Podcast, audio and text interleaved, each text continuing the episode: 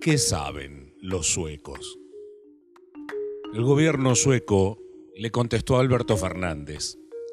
Pasará el tiempo para saber qué modelo funciona mejor, dijo, y lo hizo a través de un comunicado en el que cuestionó la comparación que hizo el presidente argentino al anunciar la prórroga de la cuarentena en el marco de la pandemia del coronavirus. Nuestro objetivo es salvar vidas y proteger la salud pública, afirmaron los suecos, y agregaron que es difícil hacer comparaciones directas entre las medidas de contención que han adoptado diferentes países y que al final de la historia se verá cuál modelo resultó más acertado. En pocas palabras, los suecos dan a entender que no están las cosas como para perder el tiempo en una discusión estéril con el gobierno argentino. Mismo gobierno que años atrás afirmaba que Alemania tenía más pobres que la Argentina. Y es que resulta más que claro, ¿no? ¿Cuál sería el beneficio para Suecia discutir con la Argentina? ¿Modificaría el gobierno sueco sus políticas por una compadreada innecesaria de un tal Alberto Fernández? Y si formulamos la pregunta a la inversa, ¿Le sirve a la Argentina compararse con Suecia? Absolutamente para nada. O más bien solamente por la galería. O para la tribuna. O para la gilada, según el gusto. Le sirve a Alberto para sacar chapa de compadrito de la paternal, para que aquellos que tienen el aplauso automático batan palmas, sin caer en la cuenta que se está haciendo un reconocimiento implícito a la superioridad sueca en materia institucional, económica, social. ¿Por qué? Simple. Porque no eligió ni a Congo ni a Zambia para compararse.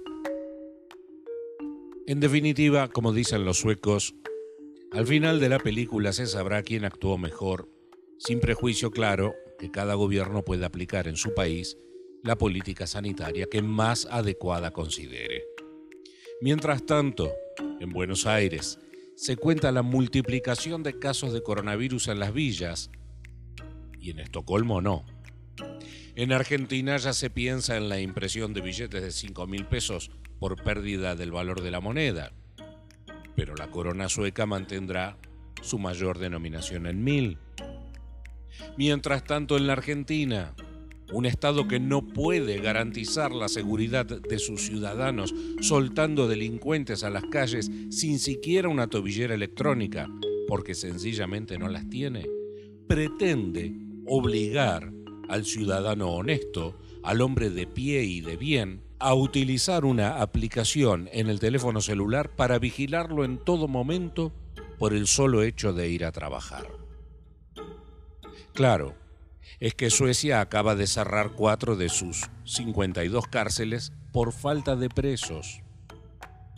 Mientras tanto aquí, en la provincia de Buenos Aires, la Corte bonaerense acaba de revocar el fallo del juez Violini que liberaba a violadores y asesinos alegremente.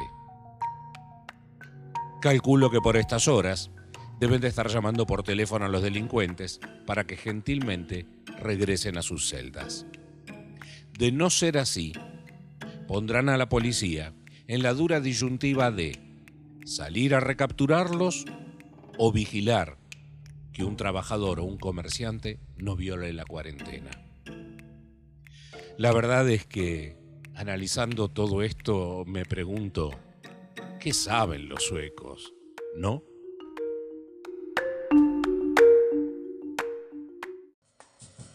Este podcast también lo podés seguir en Breaker, Google Podcast, Radio Public Spotify. Me interesa tu opinión, comentarios o sugerencias.